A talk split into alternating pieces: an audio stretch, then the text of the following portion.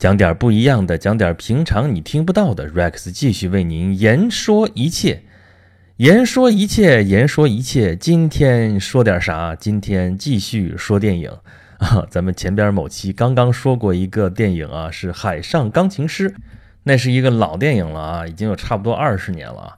那么这次呢，咱们讲一个新电影啊，新到什么程度呢？现在正在线上啊，就是你现在如果去电影院的话，还能看到这个电影。啊，这是今年的新片啊，叫什么名字呢？叫你的名字句号，一定要强调这个句号啊，这标题里边带句号的是很少见、很少见的啊。这从编辑的角度来看啊，从规范的角度来看，标题里边是不允许带句号的啊，可以带感叹号，可以带问号，这种表达强烈情感的这种标点符号。啊，但如果有一个陈述的最后一个句号的话，标题里边是不允许出现的。但是这个标题里边要特意强调，就有这么一个诡异的句号在这里面。啊，从这个句号你就能看出来，这个片子其实还挺文艺的啊，而确实也是个挺文艺、挺小清新的片子啊。这是一个日本的动画片儿，啊，日本的动画电影。能想得起来谁？宫崎骏是吧？不过这片子可不是宫崎骏老爷爷的啊！宫崎骏老爷爷已经七十五岁了，前段时间还在看，他说他又又又又又又要复出了，他已经复出过不止一回了，啊，他终于还是想明白说，啊，与其坐在家里等死，还不如让生命燃烧啊！所以我们期待他的后面的片子。但是这个你的名字可不是宫崎骏的，也不是吉卜力工作室的，是谁呢？新海诚执导。我不想去讲他背景啊，什么这些人啊，怎么的，咱就光说这个片子本身来说的话，他讲了些什么东西？因为你最后最后你在电影院看到的还是这个片子本身。那么就说这个片子是讲了什么呢？哦，对了，在正式讲之前，得先插播一个警报啊，警报警报，后面有。严重剧透啊！因为如果我不剧透的话，这个事儿我是说不明白的。所以，如果大家很在意，说我还没有看过这个片子啊，你要剧透的话，我就没法看了。要这样的话，你就可以先把节目暂停一下啊，抽个时间先去把这电影瞧一瞧啊。如果说不在意的话，没事儿，反正我还没看，你剧透吧，我也不见得想去看。说不定你讲一讲，我还想去看了呢。那那就听听呗。好，剧透开始啊！这个故事是发生在两个年轻人之间的故事啊，一个年轻的男孩，一个年轻的女孩。要说这故事有多俗套啊！不过这个就男孩呢是在东京的一个男孩子，一个女孩呢是在乡下的一个女孩子啊。他们两个人之间发生了一件非常奇妙的事情，就是他们的灵魂穿越了，他们的身体对调了，也就是说。啊，我头一天还是生活在乡下啊，然后我有一个当镇长的爹啊，他就只关心自己要不要连任镇长。啊，然后呢，我有一个家传的神社啊，这神神秘秘的一些事情啊，我要啊参加什么大祭啊，什么什么这些事情啊，履行这个家族传人的这么一个使命。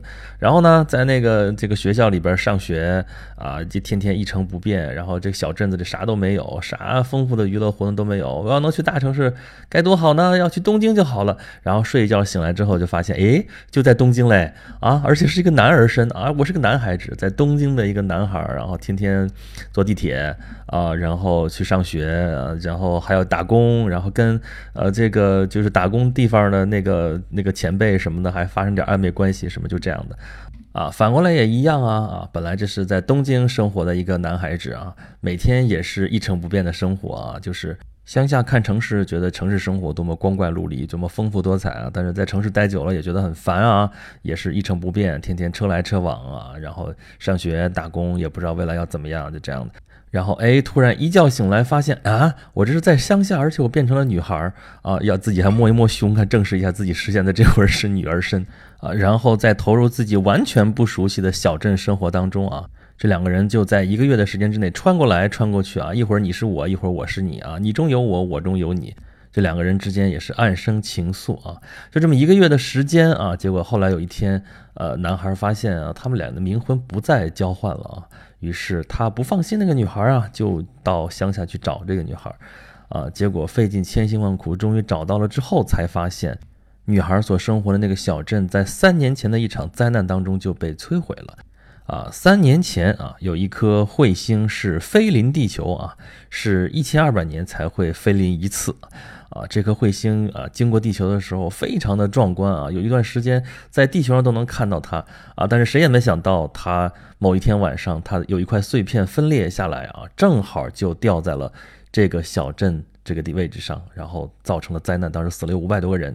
那个女孩就在其中，也就是说，啊，跟她交换身体的这个女孩在三年前就已经死了。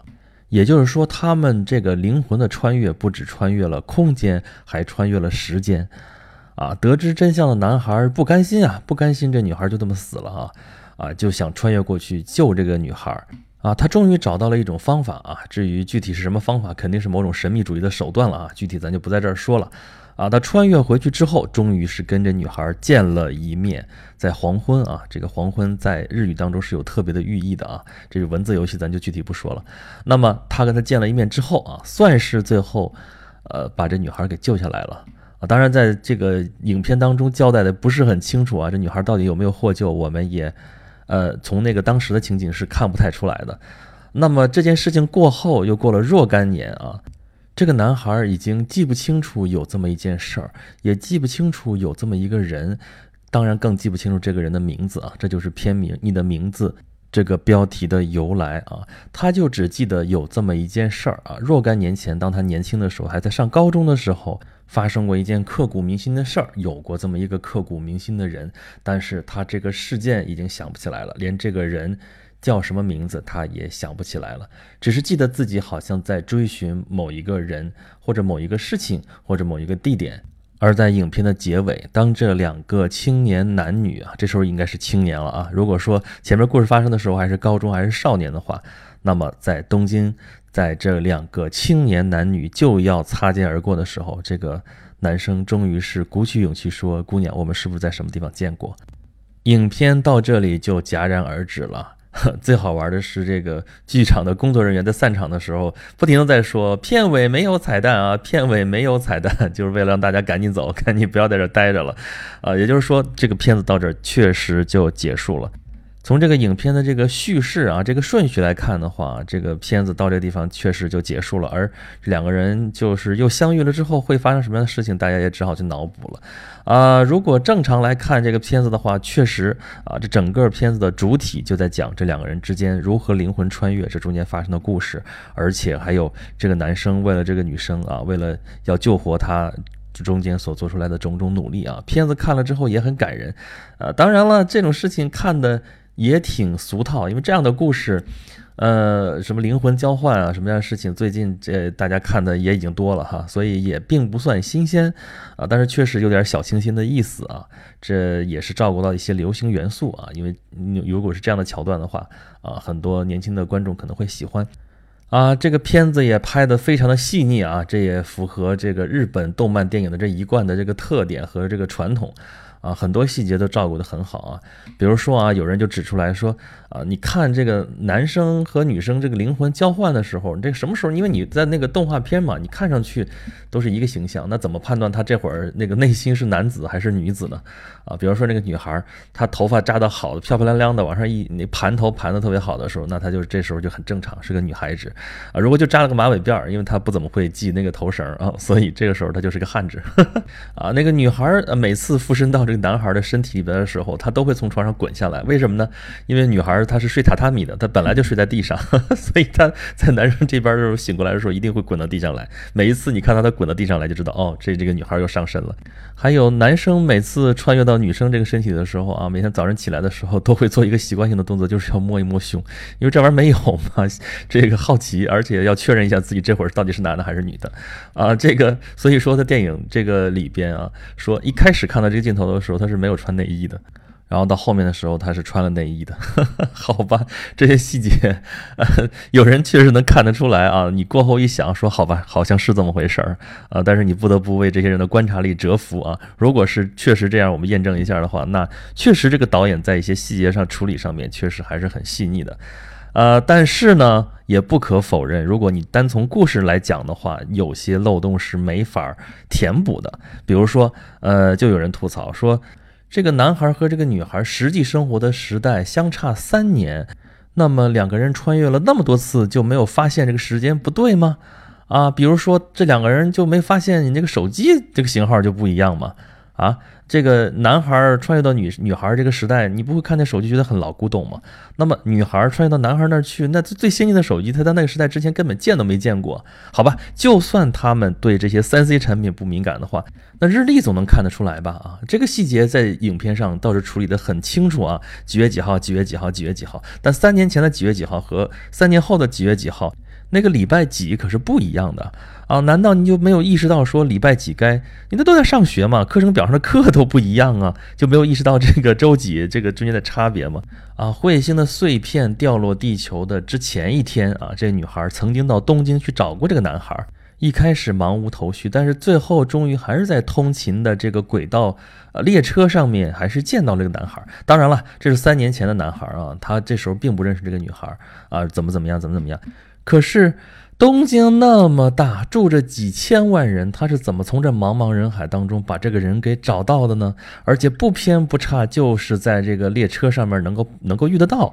而临走的时候，他们俩还能说句话，说你叫什么名字，我叫什么，然后还给了他一根头绳。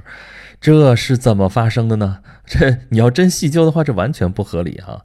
那不合理的地方其实还有很多啊。你要真的深扒的话，有很多地方都说不清楚。而最最最最重要的、最最最最要命的一点是，如果这个人对你真的那么那么那么那么的重要的话，你怎么会记不住他的名字呢？而且当时你看片子当中是，他跟你说我要记住你，我要记住你，你叫什么？你叫你叫龙，你叫三叶，你叫三叶，你叫什么来着？马上就忘了。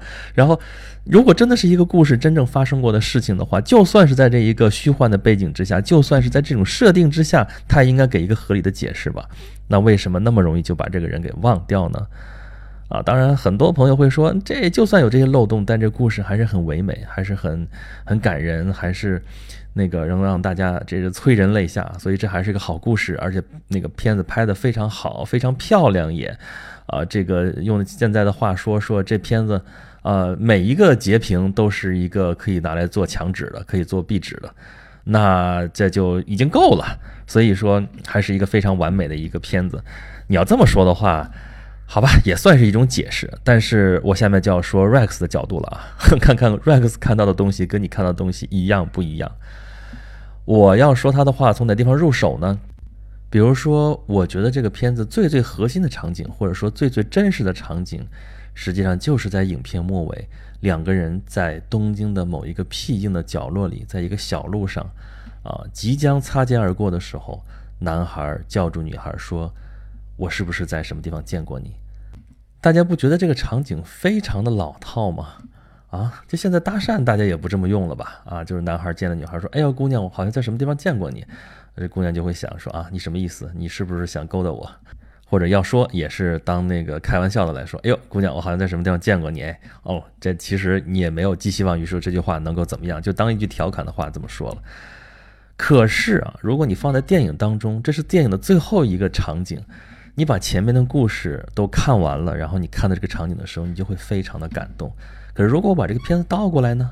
啊，如果是先有的这两个人在这个东京的一个偏僻的角落里面相遇，啊，然后有人这个男孩就跟这个女孩说了一句，说我好像在什么地方见过你。而这个时候，如果你这个故事虽然没有讲，但这两个人心里边如果各自藏了一个这样的一个故事，而这两个人的故事正好能对得上。那你会怎么想呢？这个故事还会朝什么样的方向发展呢？或者这么说吧，我举一个更经典的例子啊，就是贾宝玉当年第一次见到林黛玉的时候，他说的什么话来着？有人还记得吗？这个妹妹我曾经见过的，这旁边老祖宗啊，什么凤姐都说你别在这又说胡话了，你什么时候见过你这个妹妹啊？这表妹这是她的姑表妹嘛？但是之前肯定是从来没有见过，她却说这个妹妹我曾经见过的。书中暗表啊，说这个绛珠仙子和这个神瑛侍者之前是有这么一段姻缘，这个姻缘是前面交代过的，但是在当时的场景当中的人当中，这两个人却是没有见过的，但是前世他们有见过，这叫什么？这就叫缘分，这就叫姻缘，对不对？姻不在女字边啊，就是说姻缘，这两个人有缘分了之后，他可能会怎么怎么怎么样。那如果这两个人有这样的一个姻缘在，他们两个在。都市当中就这么相逢了、相遇了，那是件多么美妙的事情啊！这不就是很多人苦苦追求的东西吗？那么，在过去的姻缘当中，你碰到过什么样的人，发生过什么样的事情？啊，那在这种情况下，多数你肯定就是不记得的啊，除非像白娘子啊，那是明确知道说我就要找我的救命恩人许仙啊，最后发现是个啊，原来是个小牧童，现在发现是许汉文，然后我要去报恩啊。除了这样的情况以外啊，像这种绛珠仙子碰到了这个神瑛侍者，神瑛侍者就是贾宝玉就说这个妹妹我曾经见过。但是为什么见过，在什么地方见过，那是丝毫不记得了，只是有一种熟悉感。你见到了他，你可能会认得他，但是你却不知道之前发生过什么事情，而且你也不知道他的名字了。你要从这个角度去理解的话，那么发生在男女主人公身上的这些事情，不管是在五年之前的事情，还是八年之前的事情，那都是发生在他们之间的这个姻缘。而这个姻缘当中就有很多神秘主义的东西了啊！我们每次说到姻缘的时候，那就是冥冥之中的注定啊！有些东西就不讲道理了。所以前边说的那些故事当中漏洞也就不再算是漏洞了。你当它是一个姻缘，你当它就是做了一场梦的话，那么里边有些细节可能会非常的真实，但有些大的问题上面可能反而是模糊不清的。比如说，你甚至都记不清他的模样。你甚至都忘记了他的名字，这不是很正常吗？啊，那么如果再进一步说的话，那这个姻缘，这个之前的梦，其实就是藏在每一个人心目当中的一些过去的一些印记。这些印记可能曾经发生过，也可能是因为曾经发生过的事情产生了某种联系、某种变化，啊，但是它有一个共同点，都是刻骨铭心的印在了自己的心里。那么在都市的生活当中，在你回想的时候，你想到的是一种美好，但是到底是为什么会美好？到底是因为什么而造成的美好？啊，过后很久之后，你可能自己都想不清楚了。但是它会影响你的，呃，待人接物的很多的做法，能够影响你的一些态度，啊，那在这个里边最明显的就是会影响你的择偶观，啊，所以说很多都市男女都是在寻寻觅觅，寻寻觅觅。但是，就像这个电影最后说的一样啊，就是那个男孩他自己的那个台词啊，我一直在追寻，一直在追寻，我都不知道在寻找什么，我都不知道我寻找的到底是一个人、一个事儿，还是只是一个名字啊。正是因为内心有这样的渴望，才会发生说啊，我碰到一个人，然后他内心有同样的渴望，我们正好能对得上。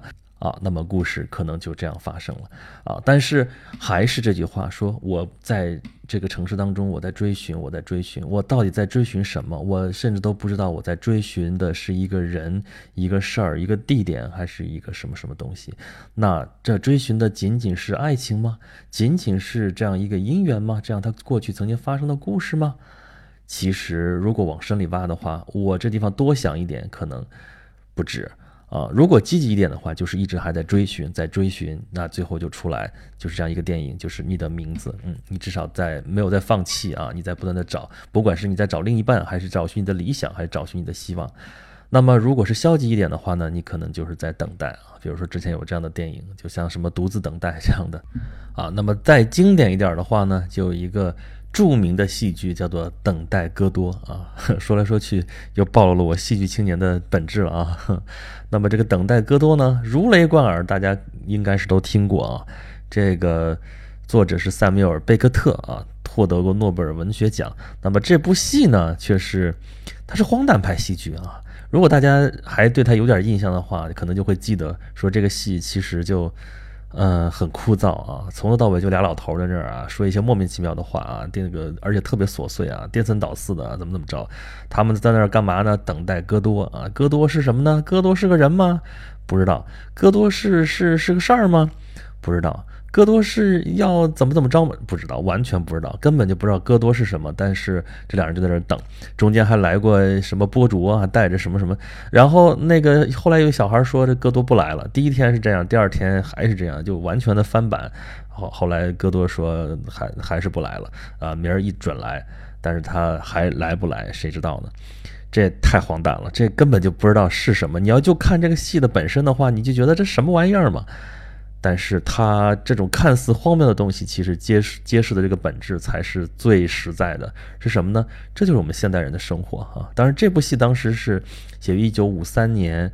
啊，这是二战以后。那么我们现在呢？现代都市生活没差哪儿去啊。我们天天一成不变的在做这些事情啊，在做我们这些看似有意义，但实际上啊，让别人看来都是一些莫名其妙的事情啊，还觉得自己活得一个个人模狗样的啊。然后我们呢，就像是在等待戈多的那两个人一样，我们也天天在等待，但等待的是什么呢？啊，可能是一场突如其来的爱情，可能是一件就是注定要发生的一件大事，但是大事就迟迟没有发生，爱情也没有等来，然后就一直这样浑浑噩噩，浑浑噩噩。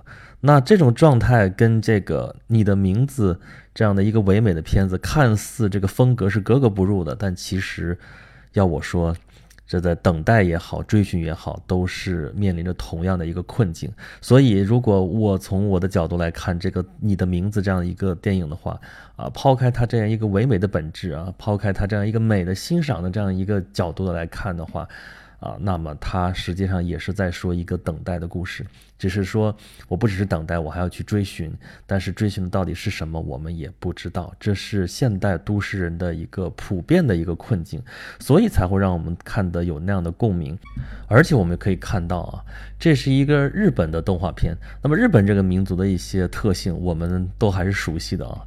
他生活在多火山地震的这样一片狭窄的国土上面啊，危机意识非常强啊。这个彗星的碎片撞击地球，这个事件可能是很极端的啊。但是在日本发生类似的事情，我们一点都不奇怪，要么就是地震啊，要么就是海啸啊，要么就像那个福岛核泄漏事故啊，这都是一些灾难发生。那这个灾难具体是什么并不重要，但是在灾难面前。啊，人的这种反应都是在这片子当中都能够看到相应的体现，而且越是在这种危机、在这种灾难的背景之下，我们再看这样的故事，就更加为它增添了一些唯美的色彩，或者说一些美好但是易碎的一些伤感。这就是 Rex 在这部片子当中看到的一些东西。当然了，你也可以不用想那么多啊，就只把它当做一个爱情故事去看。啊，这个爱情，这两个人。之间是那么的简单，那么的单纯啊，又带有某种神秘主义的色彩啊，而且这个穿来穿去也挺好玩的，那么也没什么不好啊。这个电影也是非常优秀的这样一个电影啊，只是说大家如果再多想一点的话，可能能够更多的品味出来一些这个电影当中的一些味道，好吧？有关于这部电影，你的名字啊，Rex 就分析到这儿。那么最后，Rex 要问您一个问题了：你在追寻还是等待什么呢？好吧，如果大家对这个节目有什么意见或者建议的话，欢迎关注我的微信公众号“轩辕十四工作室”，可以在里面吐槽啊。点击那个“轩辕十四工作室”里边下边的那个自定义菜单中间的莎士比亚啊，可以听到除了演讲录之外，Rex 在某平台上连载的一个收费节目啊，和莎士比亚的三百六十五天啊，莎翁和他的故事啊。啊，这个节目要收费，但是 Rex 每周两期雷打不动的要更新一百期，陪伴大家一年三百六十五天的时间。如果感兴趣的话，欢迎您去捧场！而且最近好像在打折促销哎，好像一直打到这个一月三号。好了，节目也做完了，广告也做完了，咱们下期再见吧。